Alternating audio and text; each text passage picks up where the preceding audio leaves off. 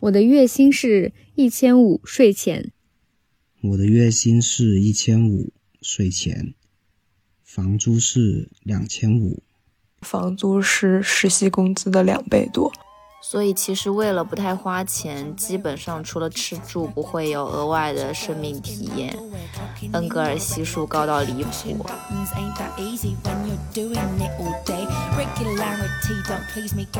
嗯，实习生怎么体面的生活？可能从决定实习的时候，我们就应该放弃体面了。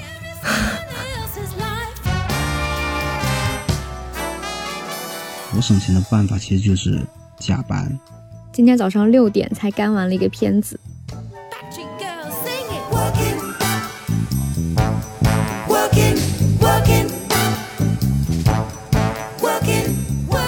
每天起来，打开电脑，打开网页，打开各种新闻网站，找选题，写选题提案，被毙，再提，再被毙。然后这种给领导交作业的。打工模式非常严重的摧毁了我的心理健康，当时每天又抑郁又愤怒。就是我待在这何苦呢？怎么要去受这个罪？实习生活中学到了什么？答案是贴发票。现在回想起来好惨啊！当时连贴发票的机会都没有。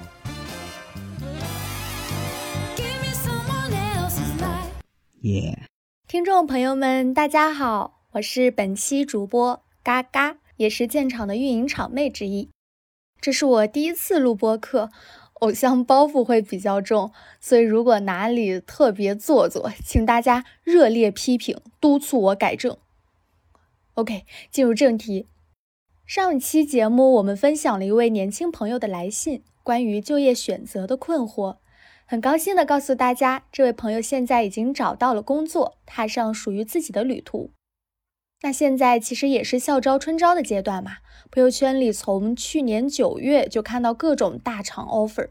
不过我发现周围其实也有很多很勇的家伙，他们没有一毕业就走刷题校招的路线，有人在家赋闲一年后，从广东跨越两千公里开启北漂实习生活。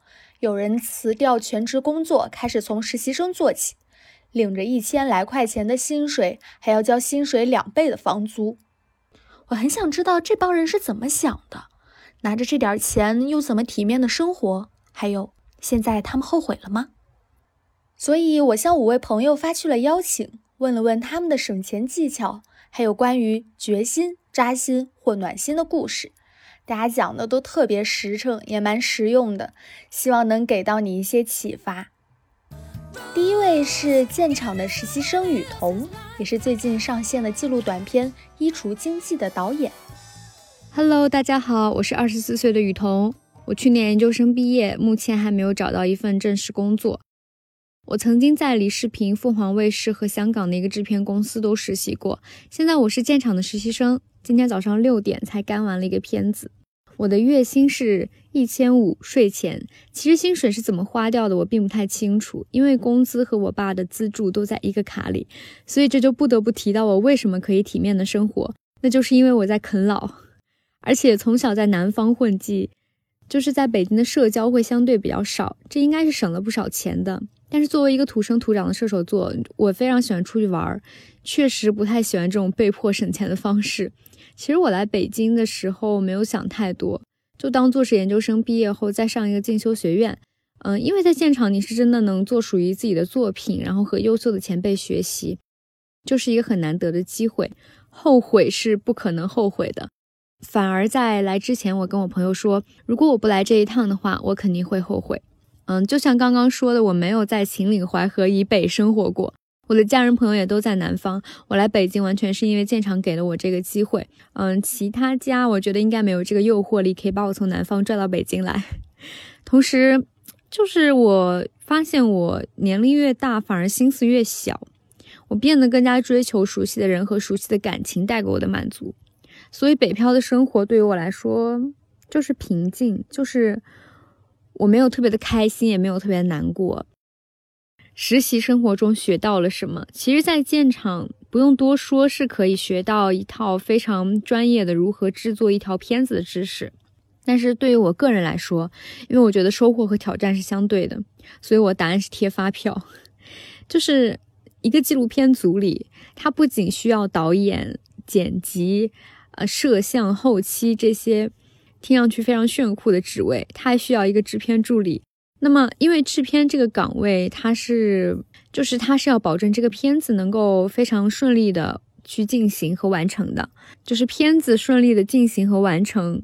它有一个很重要的因素就是钱，所以制片助理就需要整理每次拍摄的发票，计算支出，负责报销。但是我从小数学就不太好，所以其实贴发票对于我来说，比单枪匹马完成一个片子其实是更大的挑战。就我不得不提高自己和去和数字啊和表格打交道能力，然后还有就是要细心。虽然听起来很官方，但是确实是这样。就是我会逼自己去，去尽量的培养自己这方面能力吧。我给大家推荐一本书吧，它的名字叫《工作的喜与悲》，是韩国的一个短篇小说集。嗯，虽然它这个名字好像是一个职场记录，但实际上它是一个，嗯，它有很多篇小故事嘛。但是这些故事的主题就是围绕着当代职。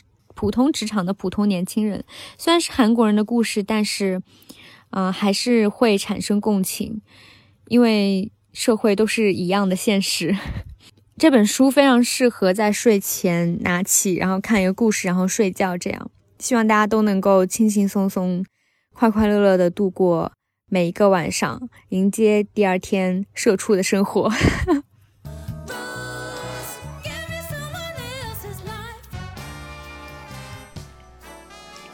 大家好，我叫袁征，我今年二十三岁，刚刚大学毕业。我大学的时候有过两段实习经历，也是传媒类的。我毕业之后就在家里待了一段时间，我当时就感觉自己毕业之后遇到了一个瓶颈期嘛，因为我不知道要去干什么好。但是当时有一个想法就是。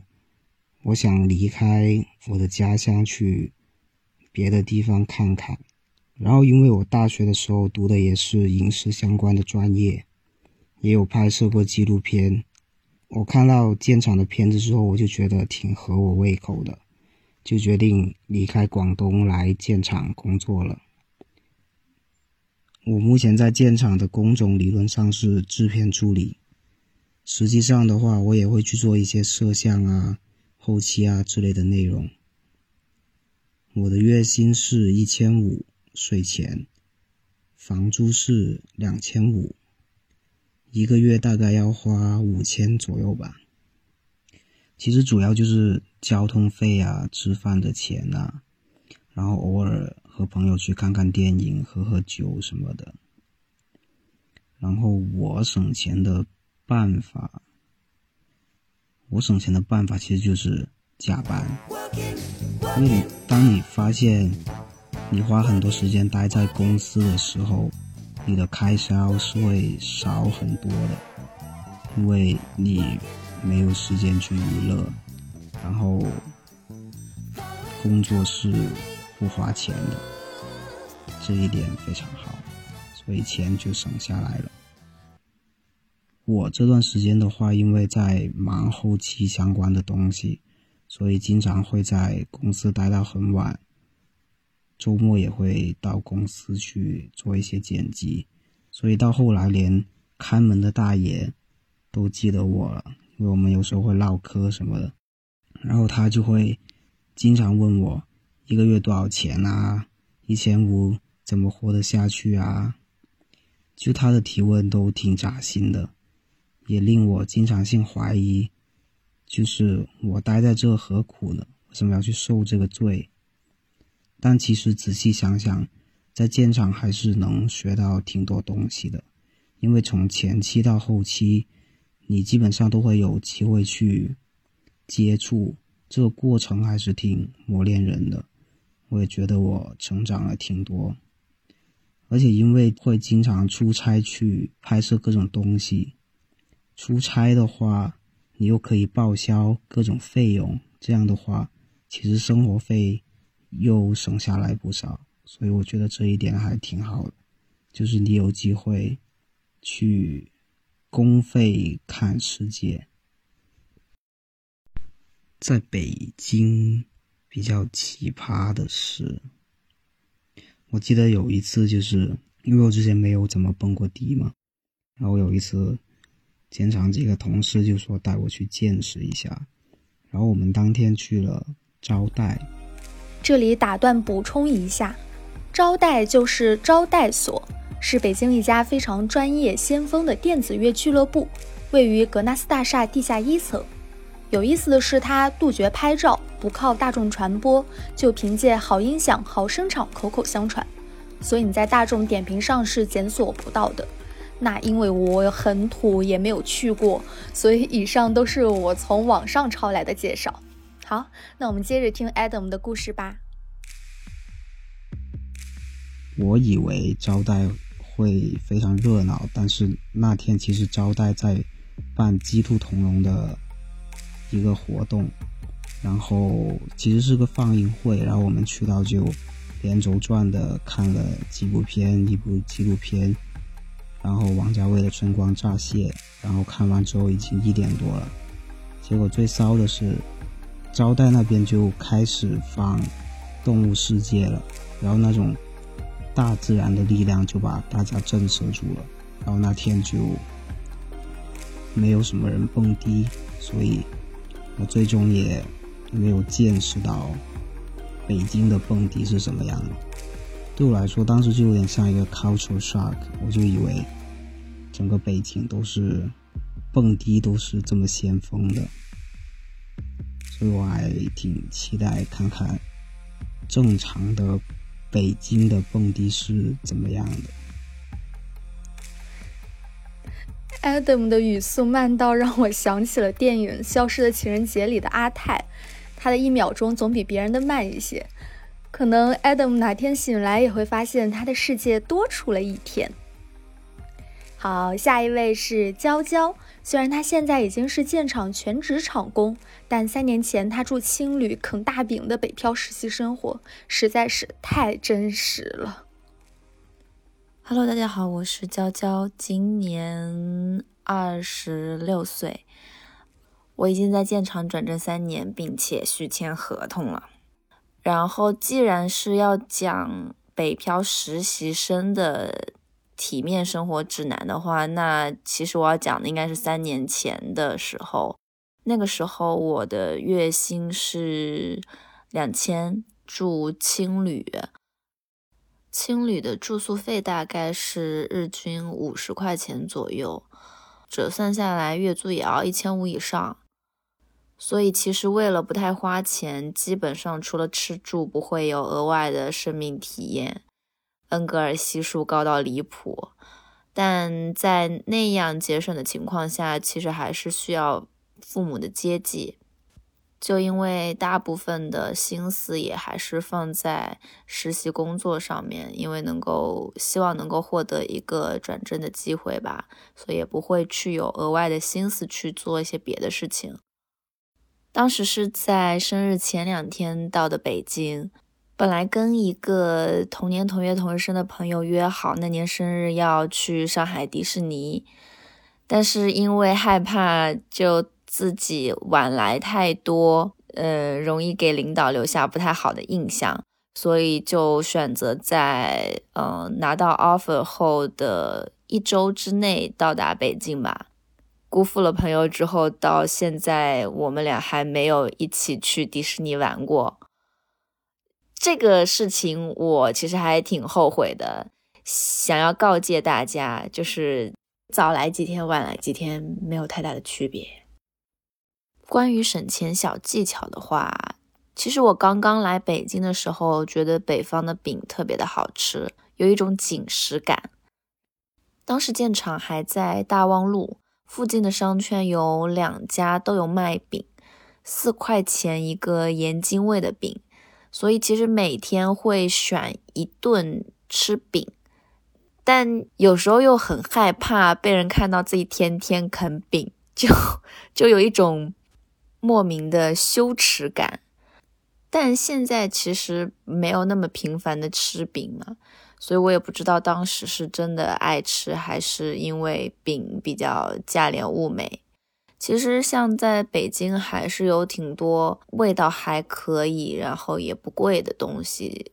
如果天天吃外卖的话，那估计确实也省不了多少钱。扎心这个啊，开始了啊。毕业之后，我一开始其实是选择将上海作为我今后要发展的一个呃主要的城市，包括毕业实习也在上海。后来的第一份不算特别正式的工作，也是在上海做的综艺，但是觉得自己还是更向往拍摄纪录片，从事这个边缘行业，所以就辞了那边的工作，开始疯狂投简历，来了北京。这个过程当中，陆陆续续会质疑自己，质疑自己的选择和能力。因为那段时间特别迷茫，也不太清楚真正想要的是什么，只知道这个是自己不喜欢的，那个是自己不喜欢的。我不太想要成为这样的人，我觉得，呃，这个工作不太合适我，但是并没有那么清楚，说我想要成为怎样的人，我能够成为怎样的人，反而是在建厂沉淀了那么些年之后。逐渐逐渐的发现自己在某些方面是有天赋、有能力的，然后可能可以成为怎样的人。刚来建厂的时候，特别希望大家能够带我去出差，带我去拍摄，然后可以学习点东西什么的。但其实那个时候大家的分工都特别的明确，然后。并没有需要到制片助理的项目，所以我在前两个月的实习过程就是每天起来打开电脑，打开网页，打开各种新闻网站，找选题，写选题提案，被毙，再提，再被毙，特别特别的痛苦。当时就想过说，哎，是不是不是很适合这份工作？然后我就开始看。Boss 直聘啊之类的网站，看到那个婚礼策划师有八千的月薪，就觉得，哎呦，我干啥不好？我要不回老家做婚礼策划算了，而且也不会有那么贵的房租什么的。但还好，最后越挫越勇留下来了，不然可能现在杭州会多出一个优秀的婚礼策划师。所以，如果说实习期间怎么体面的话，我虽然住青旅，但我住安定门啊，我住的可是二环内哎。实习中的 Happy Hour 啊，嗯，因为自己的性格比较慢热吧，所以其实。要让自己在两个月、三个月之内跟同事们熟络起来，其实是一件挺难的事情。所以当时其实一个人只身到北京还是挺挺孤独的。但是在青旅的时候住了一个三人宿舍，嗯，姑且叫宿舍吧。然后遇到了两个女孩，也是在实习和找工作的这个状态中。所以在青旅的一个单间里面，形成了非常稳固的长居状态，就还挺幸运的，能够在这样的一个陌生的地方，重新构建起一个像学校宿舍一样的氛围。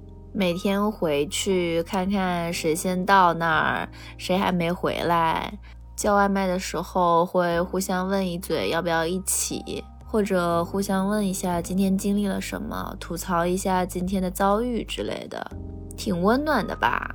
但是过了一阵子之后，其实会有一个很害怕的事情，就你不知道这三个人里面谁会先离开这个地方。像是你知道大四毕业的那一刻要来，然后你会开始恐惧那个到来的日子，到底是谁先离开，谁先踏出这个房门？可能我先找到了我的落脚点，可能他们有了一个别处要前往，所以那段时间我特别害怕最后那一天的到来，又要经历一次离别和遗忘。但是现在回想起来，虽然做实习生的时候挺穷，然后也特别希望自己能够早日经济独立，不用再啃老。但当自己拥有一定的经济实力之后，就会失去那种资源紧缺时的愉悦和欣喜，穷人的快乐。娇娇的分享也勾起了我的北漂记忆。那是包邮区人民首次北上务工，在一家出版社的社科编辑部，我拿着两千五左右的实习工资，但这个也比建厂的实习薪水高了。住在亚洲最大社区天通苑，一个十平米不到的房间，月租两千六。我和在青旅认识仅一天的女孩平摊，两床被子，睡在一张床上，就这样睡了四个月。天通苑的人口密度高到站在天桥放眼望去，几乎全都是高层居民住宅。早上八点的地铁也需要限流，你排队十来分钟才能挤得进去。在这里，到处挂着横幅，非法打击黑中介，严厉打击群租乱象。那会儿韩国电影《寄生虫》大热嘛，我们那栋楼正好也有一个地下室，它偶尔有光，大多数是漆黑的。通往地下室的门总是敞开，像是引诱我要下去看一看。但每次我都把踏进去的脚收了回来，我害怕。虽然那段时间我工资微薄，但还有学校的生活补贴，加上我的业余生活，大部分是去图书馆看文献、准备论文或者看打折电影，所以开销并不大。更重要的是。现在想来，我大概从来没把自己当成过一个北漂，过着艰苦卓绝的日子之类。我像是一个卧底，潜入了北京来观察这的状态和现实。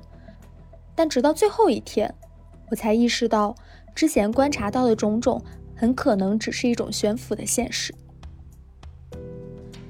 十二月结束实习，跑路返航当天中午，家里突然进了一帮人。咚咚咚的来敲我房门，我还穿着睡衣，俩男人穿着制服说：“我们是民警，赶紧把衣服换了，跟我们去派出所登记下住户信息。”啊，我这都要跑路了，还要登记啊？还是要登记一下。然后我就被薅进警车，车里还有另一个女孩和一个拿着执法记录仪怼着我俩拍的辅警。登记信息时，我才知道。同行的女孩就住在我那栋不远处的地下室里，一个房子住了十多个人。问了年龄，女孩今年十八岁。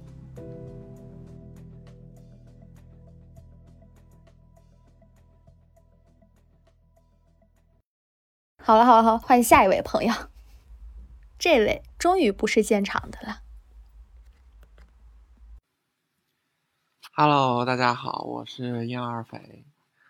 嗯，我还有几天就到二十五岁了，然后去年夏天毕业，然后八月份工作，在某国有大型商业银行，工种是是我是管培生，所以嗯，现在在轮岗的阶段。轮岗的话，就是在一个支行的某部门，月薪可能是有商业机密，所以可能不太方便透露。房租的话，三千八百块钱一个月，在北京，生活开销基本上，嗯，这这个我是之前记过账，可能一个月就是没有什么额外的开销的话，可能就三千多块钱吧。薪水是怎么花的？我可以看一下我我，因为我去年刚工作的时候开始记账了，然后十一月份是一个完整的月度，就是每天都有记账。可以说一下，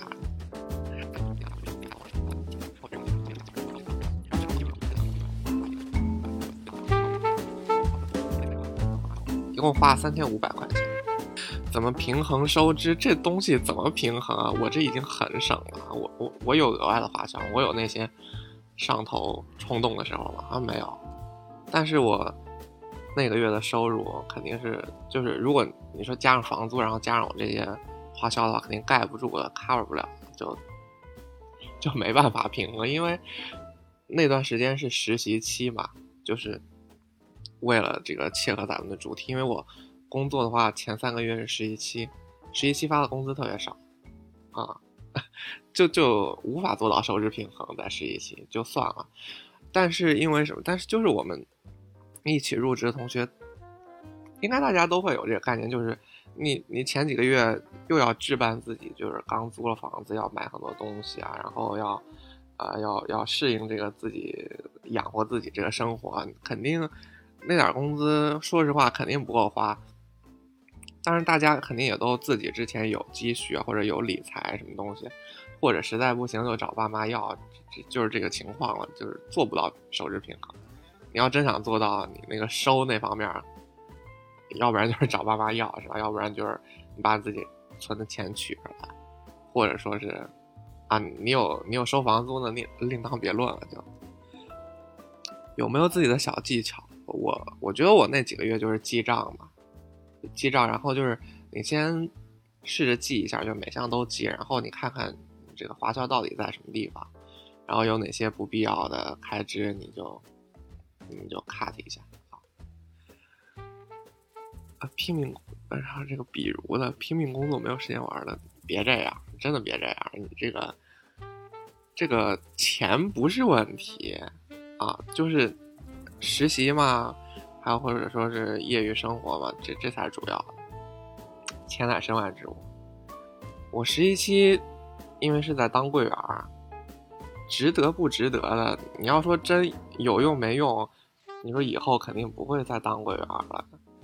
说这个工作方面肯定是没有多大的用，但是说你真的能体会到就是银行柜员的不容易，因为你不知道每天这个下一个客户是要办什么业务的。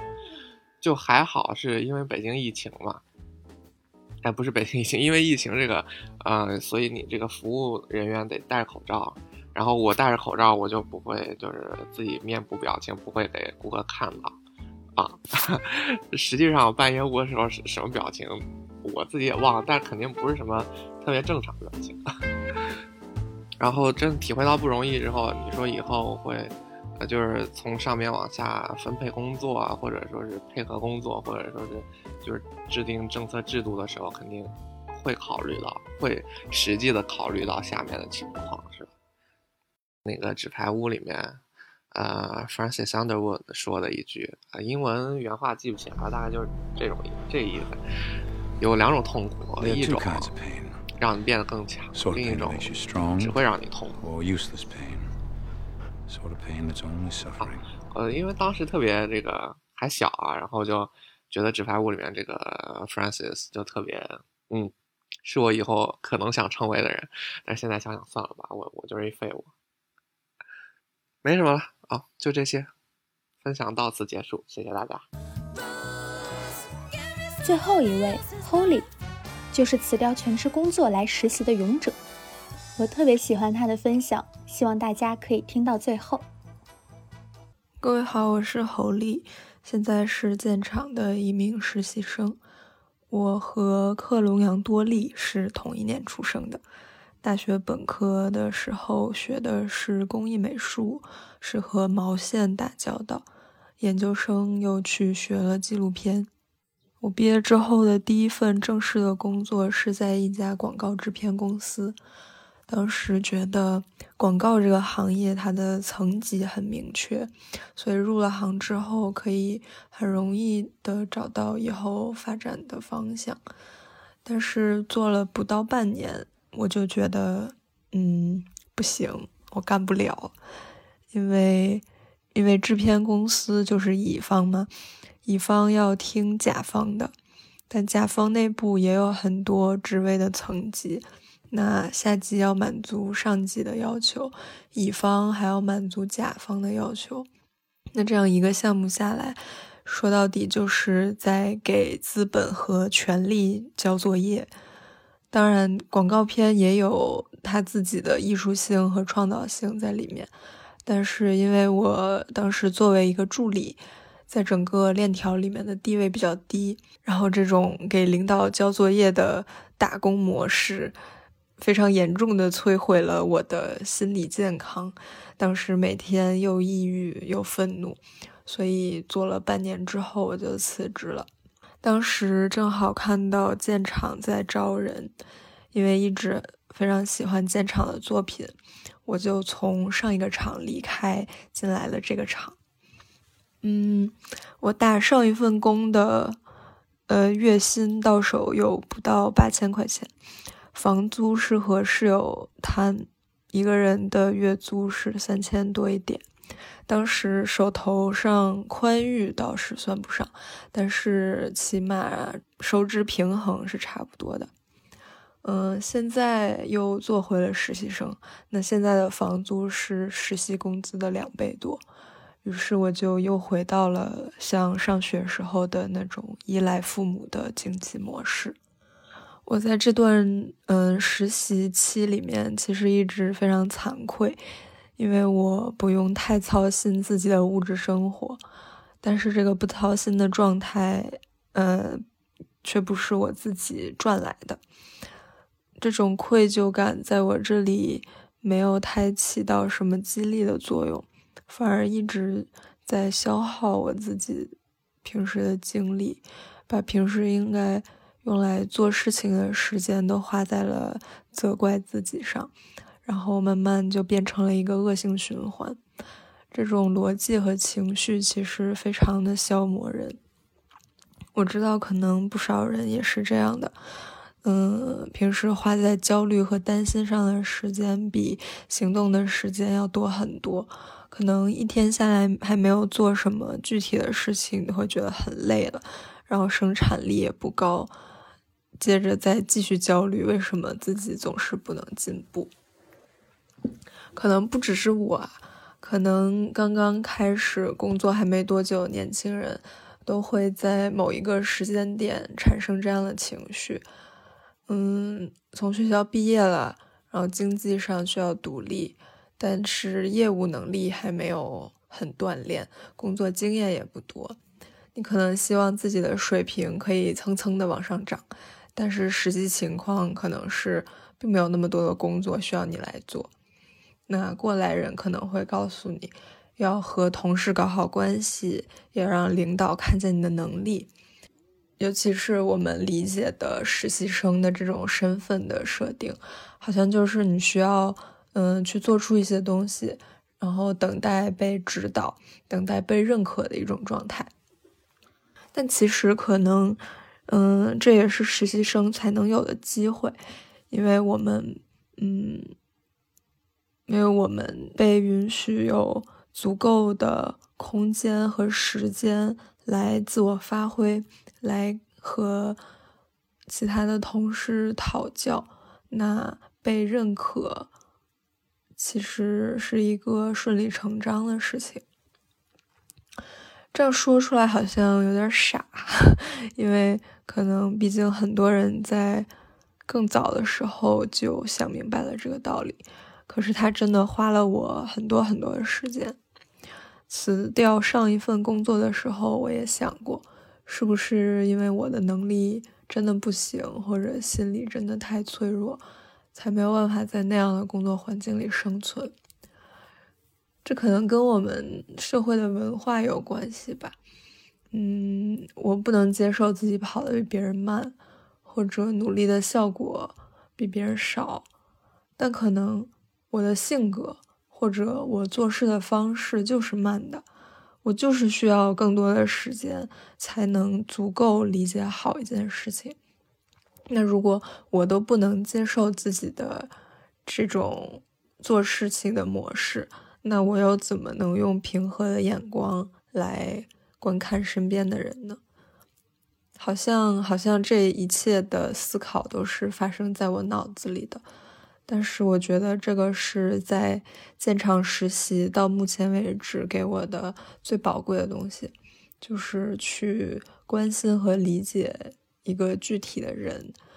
这个人可能是我们的采访对象，嗯，拍摄对象，也可能是同事或者是领导。然后这个人也应该是我自己，就是以这个人本来的面貌去对待他，并且去理解他的经历和他的故事，然后再和他讨论，嗯，他所处的现象或者其他什么想要跟他谈论的事情。一直以来看建厂的作品，都总是在关心一个现象之下具体的个体。这也是我当初从广告公司辞职，然后重新做回实习生的一个原因吧。我想要一个可以去关切的空间和途径，而不只是去做资本主义生产线上面的一颗螺丝钉。然后回到我们的这个。节目的主题是，嗯，实习生怎么体面的生活？那可能，可能从决定实习的时候，我们就应该放弃体面了。老师，我觉得这道题是无解的。嗯，其实挣的钱不多，那就是少花钱呀。比如麦当劳十二块钱的一加一的套餐，我能吃两顿。还有共享单车五十块钱的季卡，可以管三个月的交通费呀！毕竟我还是很幸运，就只要照顾自己就好了，不用谈恋爱，也不用养家，就感觉自己还在做一个自由的人。现在的生活和工作的状态就好像是，就好像是逃学了。嗯，我今年也要二十五岁了。本来可能在长辈看来，嗯，应该是一个抓住事业上升期的年龄，但是我从这个大家都认可的体系里面偷偷跑出来了，就好像北京这个城市总是给人一种很压抑、很紧张、没有地方藏身的感觉，但是城市里面还是有河流。去年夏天快结束的时候，我跟一帮朋友一起，啊，半夜跳到那个护城河里面游泳。那个时刻，我是感觉从城市里面逃走了的。可能对我来说，在建厂实习的感觉，就像是那个晚上的那条护城河。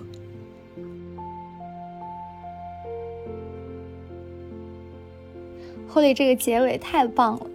不妨本期节目就在这里结束吧。也希望正在寻找实习或者已经卷入系统的你，终有一天可以拥有自己的那条河流。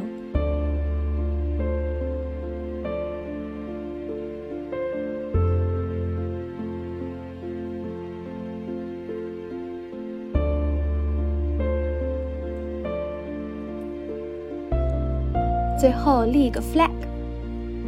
之前总是厂工内部对谈，接下来我们会邀请富豪整理师富豪本人、和事佬栏目组成员等等做客节目，分享更广阔的世界。如果你有什么感兴趣的话题或者建议，欢迎在评论区告诉我们，也可以写信，我们的电子信箱是 talk to aero factory at 一六三点 com。那就拜拜啦。